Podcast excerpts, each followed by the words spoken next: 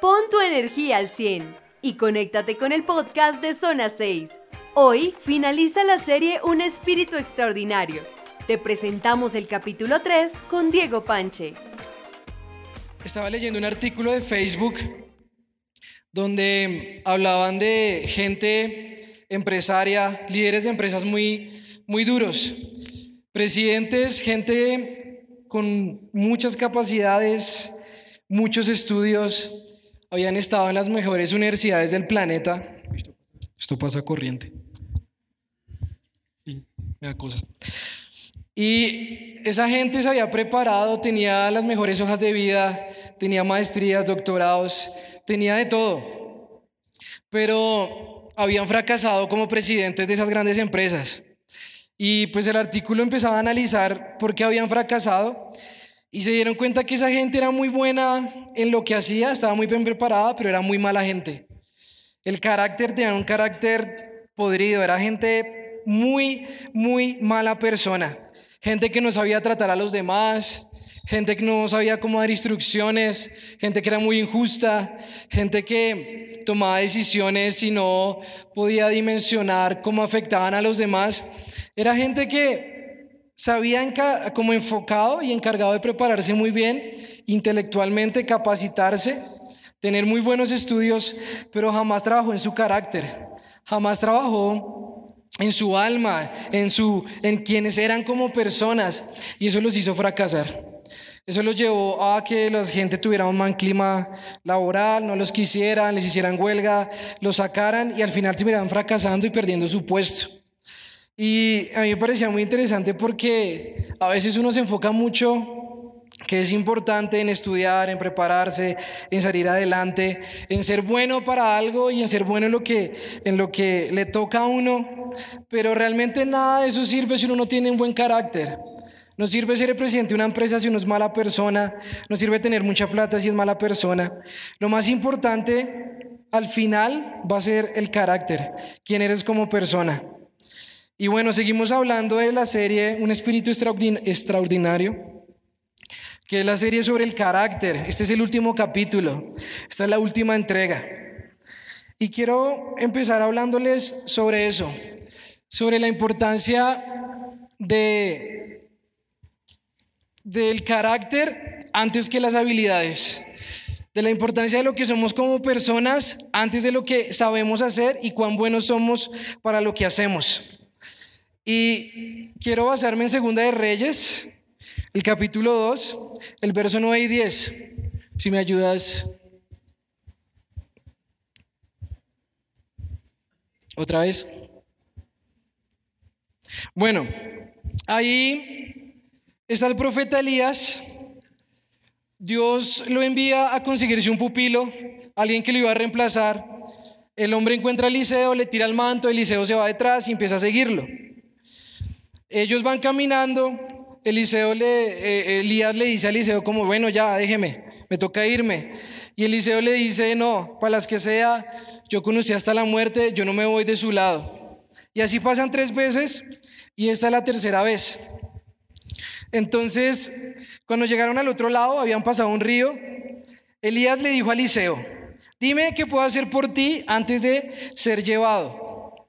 Y Eliseo respondió, te pido que me permitas heredar una doble porción de tu espíritu y que llegue a ser tu sucesor. ¿Has pedido algo difícil? Respondió Elías.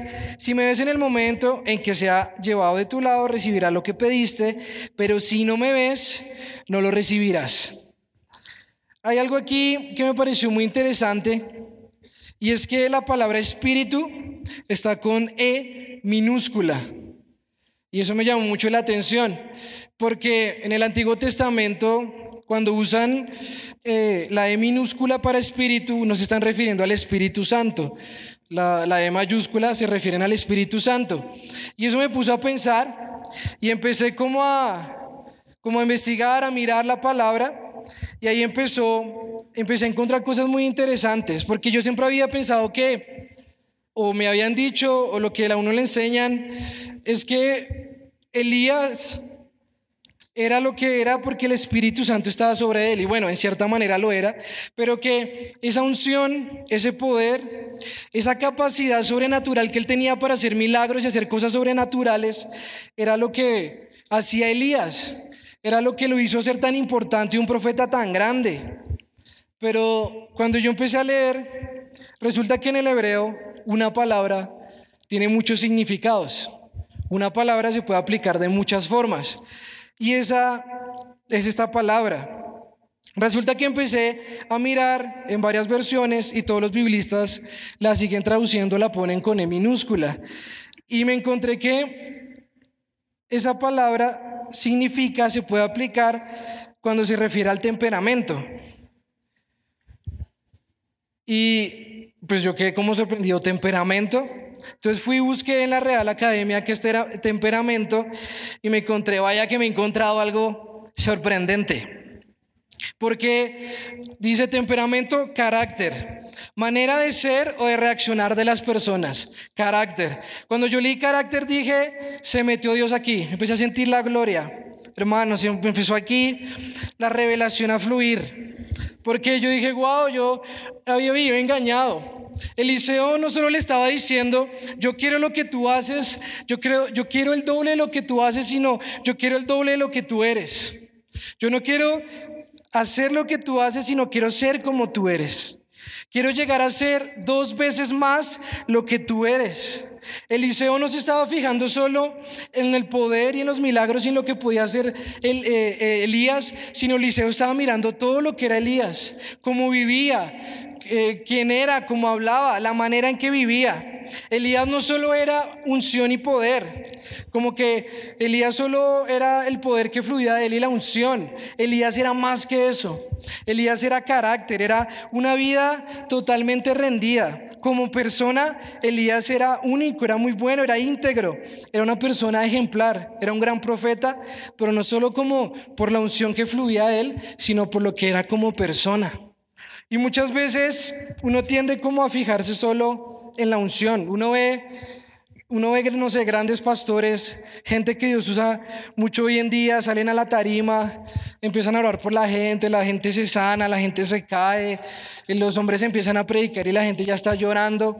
Y uno dice, wow, tremendo esa unción. Yo quisiera hacer eso, poner la mano sobre el paralítico y que salga corriendo en la iglesia y aleluya. Y uno se fija mucho en el poder y en lo que esa gente puede hacer. Pero para que esa gente Dios la use como la usa, esa unción tiene que estar sostenida en un buen carácter, en una buena vida. Esa unción tiene que sostenerse en un carácter transformado por Dios. Esas personas son más que solo poder.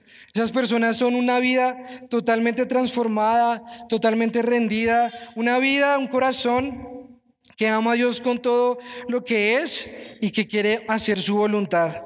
Hay algo más y es una vida de carácter y la vida de carácter es más importante.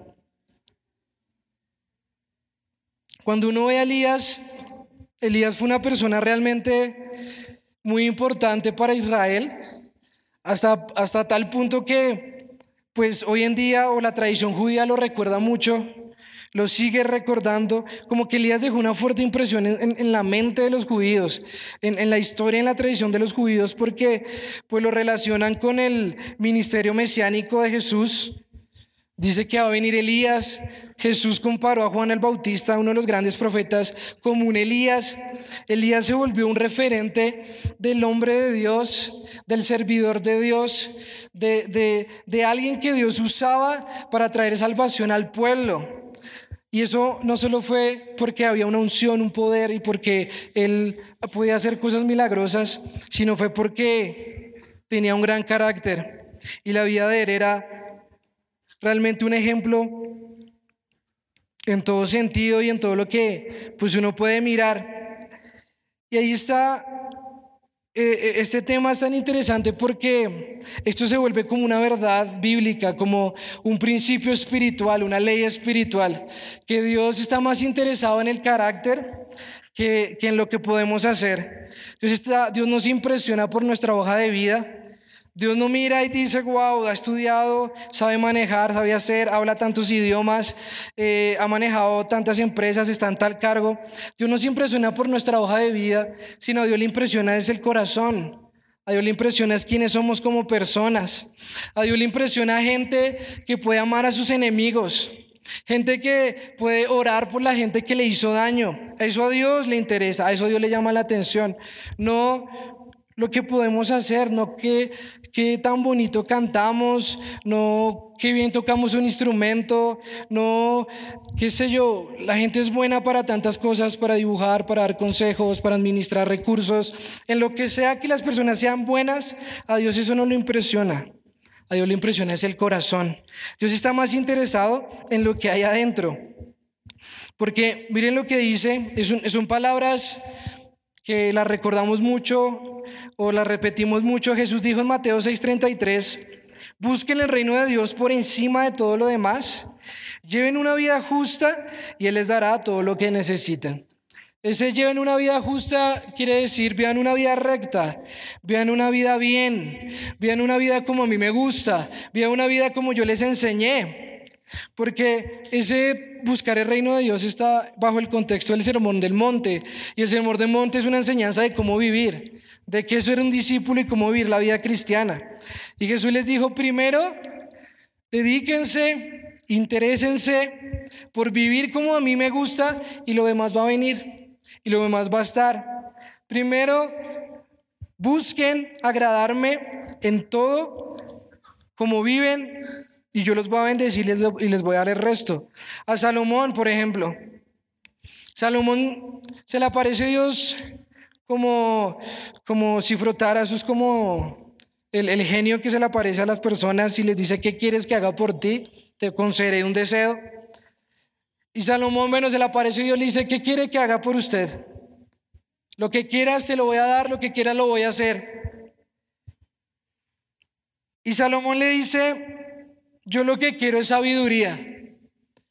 Él no pidió algo, él no pidió fuerza o no pidió capacidad para hacer algo, sino él pidió algo que es de adentro, que es del carácter. Él pidió sabiduría.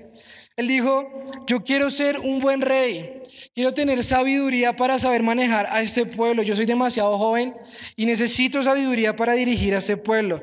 Él pidió carácter, él pidió que su corazón y su vida fueran transformados para ser un buen rey.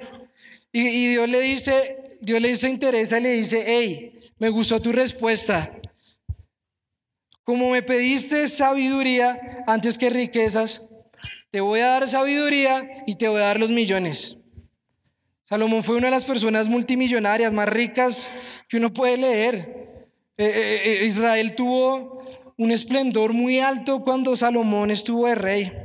Primero va como el carácter, primero Dios está interesado en quienes somos y después ahí sí viene lo otro. Sí, como que Dios dice, mira, si yo puedo trabajar en tu carácter, lo demás, lo demás viene. Si yo puedo trabajar en tu carácter, yo puedo usarte de maneras que no te imaginas. Puedo usarte en tu trabajo, puedo usarte en tu familia, puedo usarte para hacer milagros. Pero, pero lo que a mí me interesa es tu carácter. Porque Dios transforma el carácter, nos da un corazón hacia Él, corazón obediente, un corazón humilde, un corazón limpio, un corazón santo. Y el resto se encarga la fidelidad de Dios. Porque muchas veces estamos, no sé, poniendo mucho esfuerzo en hacer las cosas bien, en prepararnos, en sea la área en que nos movamos en nuestro trabajo, en nuestra vocación. Estamos tratando de hacer las cosas muy bien, esforzándonos mucho por ganar la vida. Y en la fidelidad de Dios y el poder de Dios puesto sobre tus esfuerzos, sobre tus capacidades, sobre tus estudios, sobre lo que tú puedes hacer y tus dones, talentos, habilidades, te puede llevar a lugares eh, impresionantes. Dios puede tomar eso que tú sabes hacer y multiplicarlo y potenciarlo millones de veces más y puede hacer algo más grande. De eso se encarga la fidelidad de Dios. Pero primero, Dios te está interesado por el carácter, por tu corazón.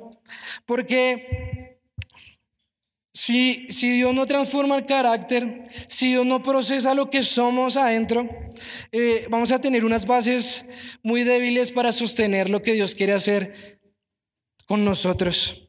Vamos a tener bases muy, muy débiles para recibir la visión de Dios, para recibir el llamado de Dios, para recibir la grandeza, la abundancia. Vamos a tener una base muy débil si no somos transformados en nuestro carácter. También Dios interesa en nuestro carácter porque si nosotros no somos transformados en el carácter, jamás vamos a subir de nivel. Siempre nos vamos a quedar en el mismo lugar. Hay personas que están en el mismo lugar por muchos años, como que las cosas no les salen bien, como que no pueden avanzar, como que Dios no los quiere bendecir, porque saben que Dios sabe que si en el estado y en el lugar donde están, Dios empieza a bendecirlos, a levantarlos y a sacarlos adelante, puede que se pierdan. Puede que le den la espalda, puede que se olviden de Dios, puede que eh, eh, ya no le den las gracias a Dios y no vuelvan. Hay gente que empieza a orar, está sin trabajo y ora y ora y ora por un trabajo y ora por Dios le da el trabajo y no vuelve. Hay gente que está orando por un milagro, Dios lo sana, hace un milagro tremendo adentro, ellos lo sana, qué sé yo, algo así impresionante y no vuelven. De pronto Dios no te está dando o no estás viendo una respuesta de Dios o como que ves que Dios bendice a otros, pero a mí no por eso. Porque primero Dios está interesado en transformarte, en trabajar adentro tuyo, en trabajar el orgullo, en trabajar las inseguridades, en trabajar la falta del perdón, en trabajar problemas en, en la sexualidad, en, en, no sé, eres muy terco, eres muy obstinado, no eres constante, Tal vez Dios no te está bendiciendo y le dicen, yo no te puedo dar esto hasta que tú me dejes transformarte, hasta que tú te dispongas a que yo obre en tu carácter. La importancia del carácter es que Dios se quiere asegurar que invierte bien y, asegurarse de que esa inversión no se va a perder. Que si, si yo te doy unción, si yo te abro puertas, si te bendigo, si te doy puestos de liderazgo, de influencia, si te doy dinero, abundancia, si te doy dones, capacidades, si te bendigo, ¿qué va a pasar? ¿Me vas a seguir amando? ¿Vas a seguir buscándome de la misma manera? ¿Vas a seguir dándome la gloria? ¿Qué va a pasar con tu corazón? Dios sabe dónde invertir. Y antes de invertir en nosotros, Dios va a transformar nuestro carácter. Cuando uno mira la vida de José, eh, esto, esto lo escuché hace poco y me pareció tremendo. Cuando uno escucha la vida de José, José estaba, empezó a tener los sueños de que iba a ser rey, como que mucha gente iba a adorarlo, iba a estar como sometido a él. Pero si ustedes se dan cuenta como que Dios siempre hace lo mismo. Dios da la visión, Dios da la profecía, pero para llegar a esa profecía, el camino para llegar a ese sueño y a ese llamado no es hacia arriba, sino es hacia abajo. Y así uno lo ve con José. José Dios le promete que iba a ser rey, le está dando una visión de grandeza, pero después de eso su vida empieza hacia abajo, hacia abajo. Y, y eso es impresionante porque después de que pues eh, lo, toman los hermanos después del sueño, los hermanos lo toman, lo echan en la cisterna, después de la cisterna lo, venden como esclavo, como está ahí en el mercado de esclavos, lo compra Potifar, donde Potifar, la, la señora esta Potifara, eh, eh, lo trata de, de, violar, sí, lo trata de, de violentar.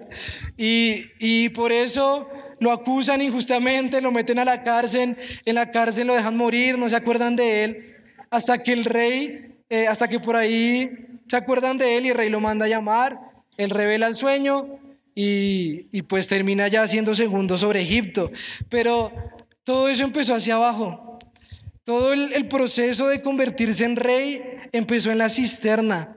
Empezó en la dificultad, empezó eh, eh, cuando Dios empezó a trabajar en él. La palabra dice en Salmos, el salmista dice, bueno me es ser humillado porque así pude entender tus mandamientos.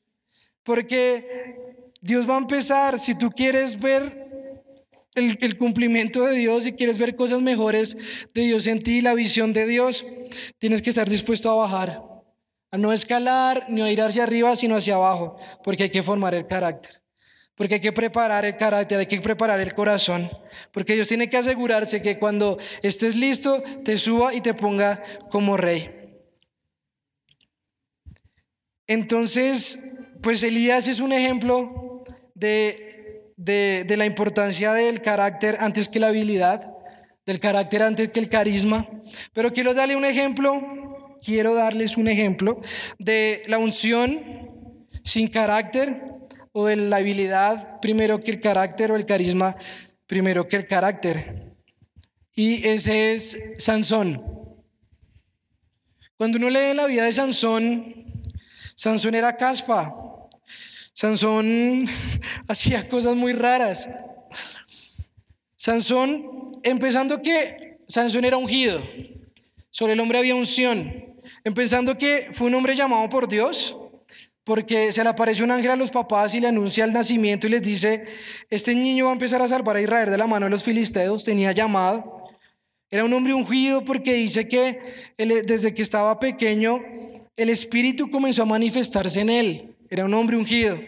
Era alguien que tenía llamado. Era alguien que sobre el cual Dios había puesto sus ojos y quería usarlo. Pero cuando uno empieza a leer la vida de Sansón se empieza a dar cuenta que el hombre era realmente muy muy errático. Primero que todo, era caprichoso, era obstinado, era terco, porque el hombre se fijó en las que no eran cristianas, en las chicas fuera de la iglesia, le gustaban eran las de afuera. Él dijo, en la, dentro de la iglesia no, no sé, no, afuera están mejor, dijo él. Y el papá le decía, pero mi hijo, en la iglesia no hay muchachas para que usted vaya afuera a conseguírselas. Y él dijo, no, no me importa nada, yo la quiero y quiero las de afuera. Y el hombre fue y se metió y se casó con ella. Era muy caprichoso, era muy obstinado, era terco. Personas que se le mete algo en la cabeza y no hay nada que, los haga cambiar de parecer. Personas que quiero esto, quiero esto, quiero esto, quiero esto, pero venga, pero eso no es, pero por ahí no, no me importa, lo quiero, lo quiero y lo quiero. Y se meten por ahí. Y que no es que no es que Sansón no supiera, Sansón sabía porque él fue creado como un nazareo. El ángel les dijo específicamente, el pelado se tiene que criar como un nazareo. Y, eso significaba que él iba a tener una creencia especial, que iba a estar apartado, que no podía eh, beber vino, no podía hacer muchas cosas porque tenía que ser preparado para Dios. Seguramente él sabía, porque la ley lo decía, que no podía tomar mujeres que no fueran de Israel. Él lo sabía, él lo tenía claro, pero era obstinado, pero era terco, pero era caprichoso. También Sansón no controlaba los impulsos. Yo no sé, Sansón era como muy de, no sé, me gusta la adrenalina, porque el hombre, primero, se va en la fiesta con la que, la que no era cristiana, se casó, hizo, hizo farra, hizo fiesta, banquete, y y estaban ahí los filisteos y entonces les dice, les voy a dar un enigma. Si me lo adivinan, eh, bien, si no, bueno. Eh, los filisteos no pueden adivinar el enigma. Eh, entonces le dicen a la esposa, venga, convénzalo y sáquele la información. La mujer le insiste hasta que él se cansa y le dice cuál era el enigma. Y después ella se lo cuenta a los filisteos. Los filisteos vienen y se lo cuentan a él.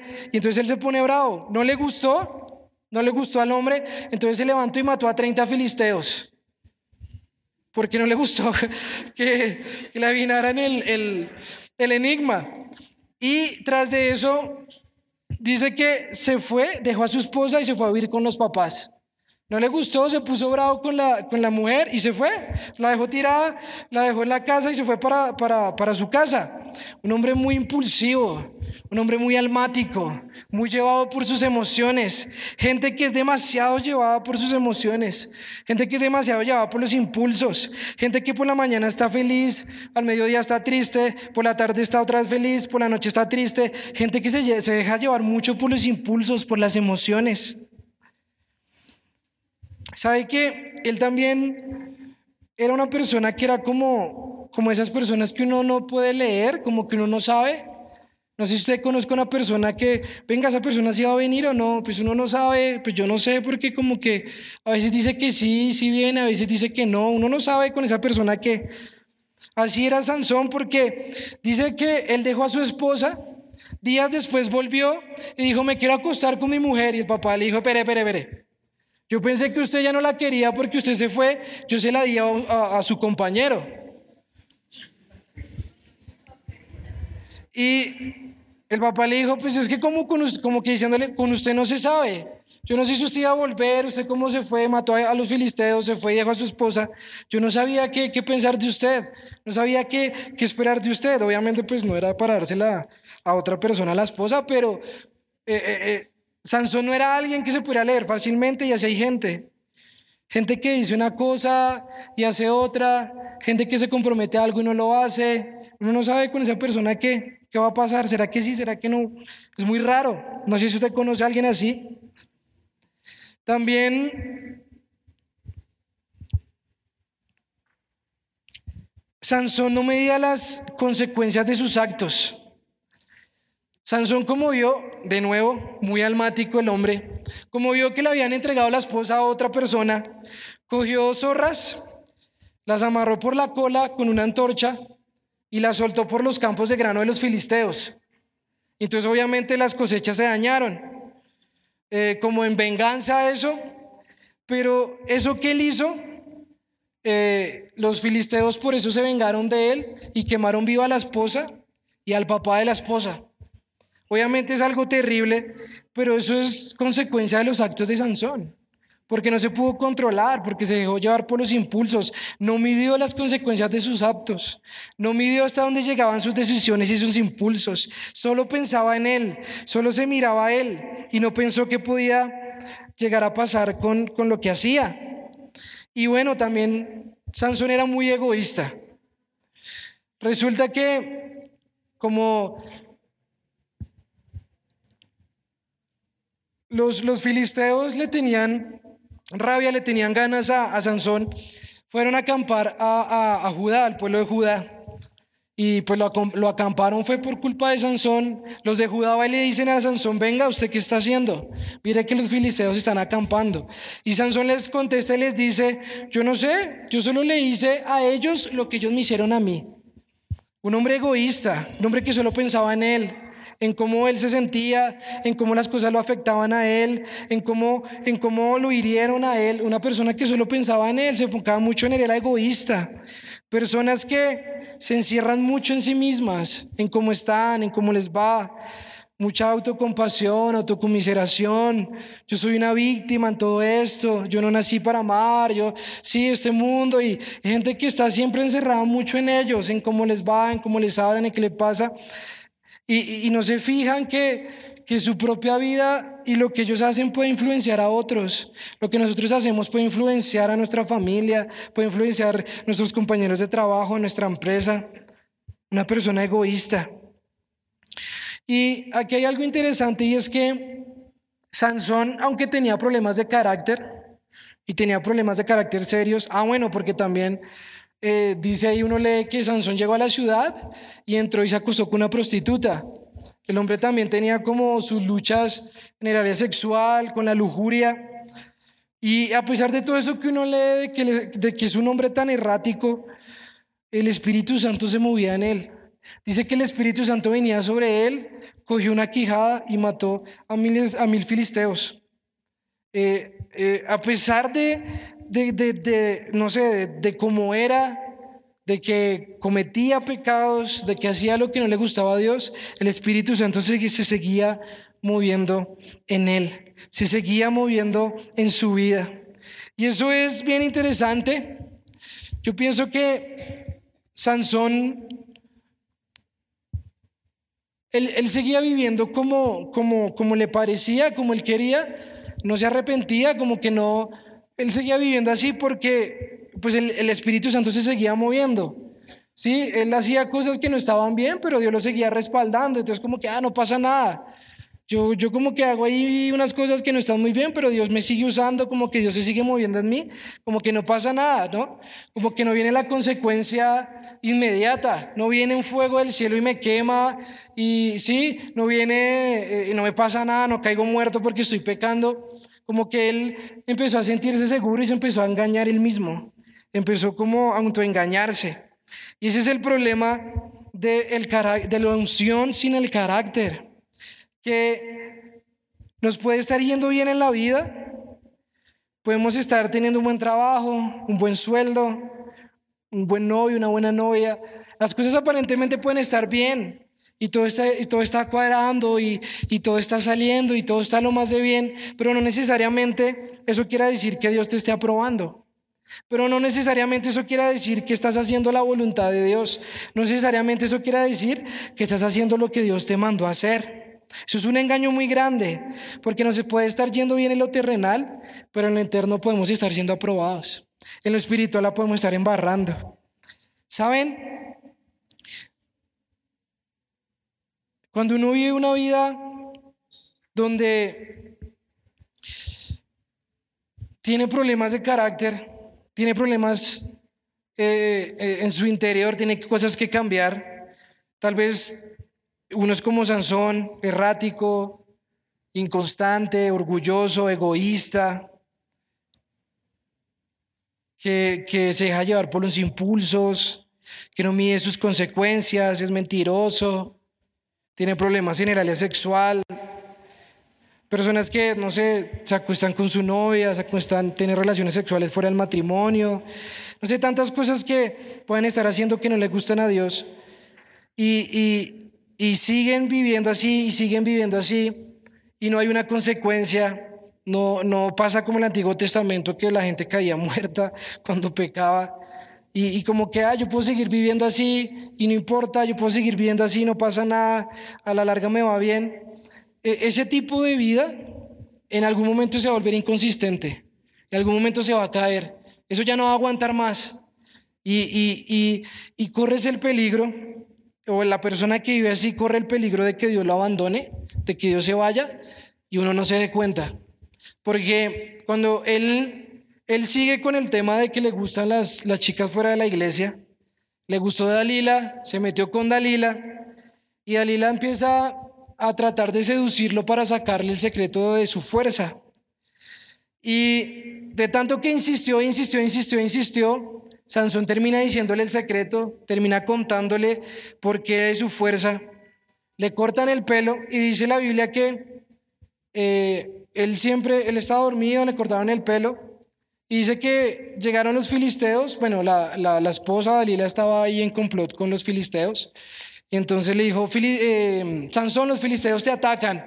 Entonces él, como ya le había pasado antes, dijo, me voy a levantar y, y voy a acabar con los filisteos como antes. Y dice la Biblia, pero no se había dado cuenta que Dios ya no estaba con él. No se había dado cuenta que Dios ya lo había abandonado. Él dijo, ah, voy a seguir haciendo como siempre hacía.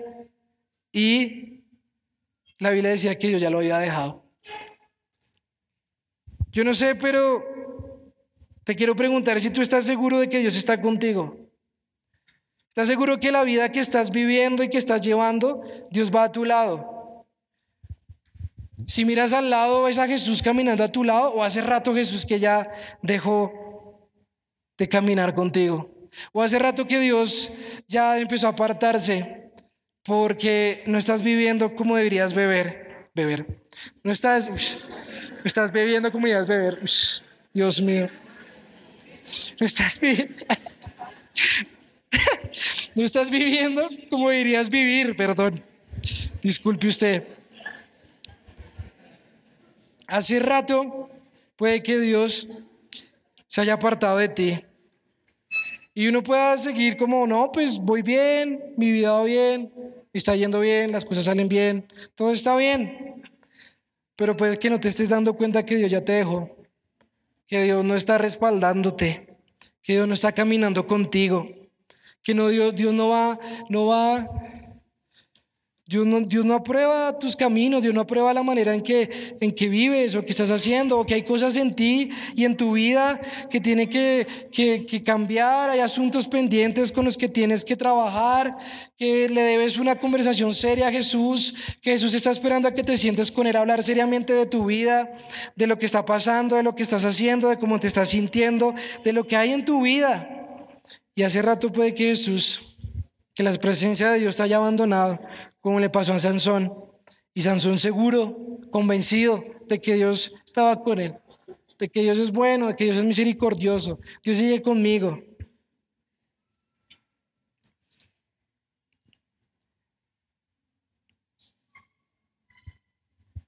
También algo que pasa cuando hay unción y, solo unción y no carácter, hay habilidad, hay, hay dones, talentos y no carácter, es que la presencia de Dios se vuelve espontánea, se vuelve a ratos, se vuelve a momentos.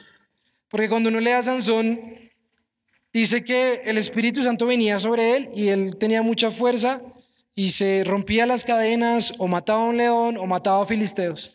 Pero eso era esporádico, eso era ratos.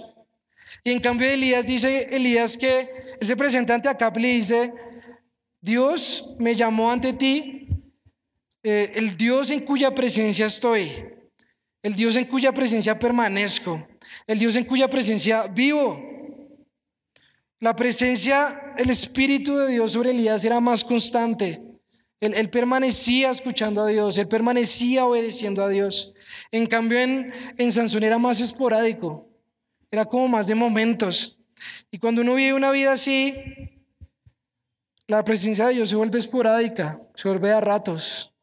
A ratos lo sientes, a ratos vienen y oran por ti y sientes y te dan una palabra. A ratos sientes ganas de ir a la iglesia, el otro domingo no. Se vuelve muy esporádico, se vuelve muy inconstante. Y lo que Dios quiere pues es vivir una vida de relación, de constancia, de entrega, de caminar con nosotros todos los días. Así que de pronto hoy es un buen momento para decir que si necesitamos arrepentirnos es ahora, si necesitamos arrepentirnos es ya, es hoy. Si hay cosas en nuestra vida que no están funcionando muy bien, si hay en nosotros cosas que a Dios no le agradan, asuntos que Dios tiene que trabajar, hoy es el momento. Hoy es la noche para que le digamos, Dios, ayúdame. Dios, perdóname. Dios, necesito sentarme contigo y hablar, y hablar qué está pasando. Eso es como cuando el hijo está como viviendo muy mal, el hijo estaba muy desordenado, ha estado como rebelde, ha estado como, no sé, está mal, está descarriado el muchacho. Y la mamá le dice, hijo, necesitamos hablar, necesitamos sentarnos a hablar usted y yo seriamente. ¿Qué está pasando? ¿Qué está pasando contigo? ¿Qué está pasando con esto, con otro? ¿Por qué? Creo que si ese es el momento, si, si, si hoy tienes que hacerlo, esta noche y este momento y este lugar es pertinente, es lo mejor para hacerlo. Decirle, Jesús, aquí estoy, me pasa esto, siento esto, no me gusta esto. Estoy cargando con esto hace mucho tiempo. Estoy llevando esto en mi vida que me pesa tanto. Pecados, amarguras, dolores, frustraciones. Hoy es el día, hoy es el momento para poder tener esa conversación con el Espíritu Santo, con Jesús. Y saben, eso pueden ser cosas pues que bueno, no sé, son muy graves o suena muy grave, no sé, pornografía, el tema de, la promiscuidad sexual, no sé, la mentira, qué sé yo, cosas que pueden ser muy graves del carácter, cosas que son graves, pero también pueden ser cosas pequeñas, cosas que, que tal vez no se ven tan, tan graves o que, o que no, pues eso no es tan grande o no estoy pecando tan feo, cosas pequeñas del carácter, pequeñas mentiras el tema de la inseguridad, de vacíos, de falta de perdón, gente con ira, gente con amargura, cosas en el carácter que tienes que ser transformadas, irresponsabilidad, no sé, cosas que tal vez parecen pequeñas, pero que también Dios quiere transformar, que Dios también quiere hacer en nosotros para llevarnos a un nuevo nivel. Y para terminar, quiero decirles que este tema de, del carácter, ese tema de, querer agradar a Dios y vivir como Dios quiera que, vivamos. Si Juanda me ayudas con el, con el piano, porfa. Este, este tema de, que Dios transforme el carácter, de que Dios sobre en nosotros, eh, es un tema que, que si realmente queremos hacerlo, si, si realmente queremos tener esa conversación con Jesús, si realmente queremos como, como ponernos y meternos en el taller del Maestro a que Dios sobre nosotros, es algo que va a tomar tiempo, es algo que, que va a ser de paciencia, es algo que no va a ocurrir de la noche a la mañana. Si, si queremos empezar una vida que a Dios le agrade y que Dios nos enseñe a vivir como, como debemos vivir, vamos a tener que estar dispuestos a invertir tiempo, a ser pacientes, a vivir el proceso. Lo digo porque, si me ayudas con la...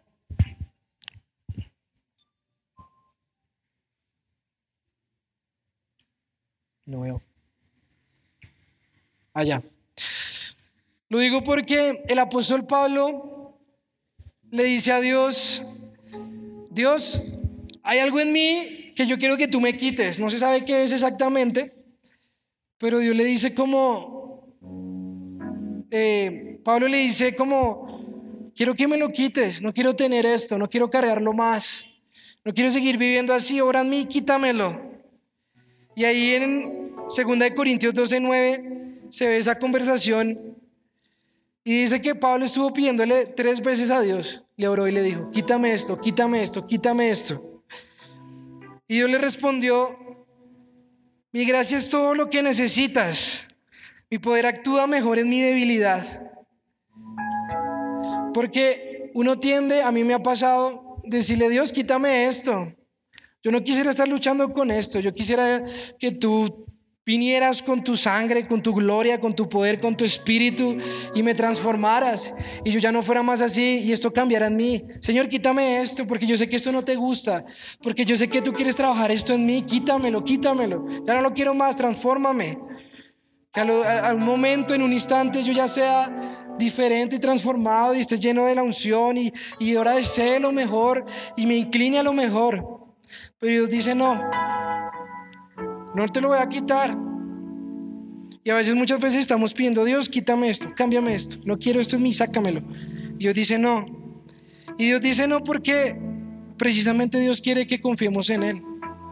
Porque precisamente Dios quiere que vivamos el proceso con Él. Que estemos con Él buscándolo, confiando en Él, dependiendo de Él, porque tal vez si Dios nos toca y nos transforma, puede que nos olvidemos de Él. Puede que Dios hizo algo en mí y me ayudó y me cambió, pero, pero no seguí confiando igual, no seguí entregándome, no seguí buscándolo. Dios no quiere que nos olvidemos de Él. Dios no quiere que nos vayamos de, Él, sino que permanezcamos en Él, que dependamos de su gracia. Porque cuando Él dice, mi gracia es todo lo que necesitas. Es, vamos a trabajar en eso. Vamos a ir los dos juntos en el camino, en el proceso. Vamos a aprender qué es caminar conmigo. Vamos a aprender qué es vivir por fe. Vamos a aprender cuál es el propósito que yo tengo para ti. Te voy a enseñar cómo tienes que amar, cómo tienes que hablar, cómo tienes que vivir. Te voy a ir enseñando qué cosas ves, qué cosas no debes ver. Te voy a ir enseñando a vivir la vida. Te voy a ir enseñando a vivir en santidad. Pero es una relación. Es que cada día te sientes conmigo a hablar conmigo, a contarme, a que trabajemos a que siempre permanezcas en mí, siempre me mires a mí, siempre tengas la confianza en mí cuando, cuando sientas que no puedes, cuando sientas que necesitas algo que cambiar, que transformar. Es el proceso. Hoy Dios quiere y está más interesado en que vivamos vidas entregadas, vidas dispuestas. Dios puede hacer mucho más muchísimo más con una vida dispuesta, con alguien que quiere vivir bien para él, que con alguien que haga cosas chéveres, buenas, muy bonitas, con alguien que sea profesional para algo. Dios hace muchísimo más, mil veces más. Cuando disponemos el corazón, Dios está buscando corazones dispuestos, corazones entregados, corazones dispuestos a morir a sí mismos, vidas dispuestas a entregarse para que Él pueda obrar. Lo que les decía al principio, Dios puede tomar tus esfuerzos, tus talentos, lo que tú sabes y multiplicarlo. Eso lo hace la fidelidad de Dios, eso lo hace el poder de Dios. Eso para Dios es, es hasta fácil. Pero el problema es que Dios primero necesita nuestro corazón.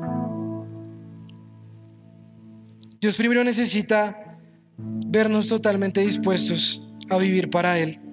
Del resto Él se encarga. Él da trabajos, Él da esposa, Él da esposo, da hogares, da la provisión, da lo que se necesita, la salvación de los familiares, no sé. Él da, Él da lo que se necesita, Él da los dones, Él da la fuerza, el poder para que lo podamos lograr. pero primero necesita nuestro corazón. Esperamos que hayas disfrutado esta enseñanza. Suscríbete a nuestro podcast en tu plataforma preferida y síguenos en nuestras redes sociales, arroba Código Vivo CC. Para más información sobre nuestro ministerio, visita www.códigovivo.org.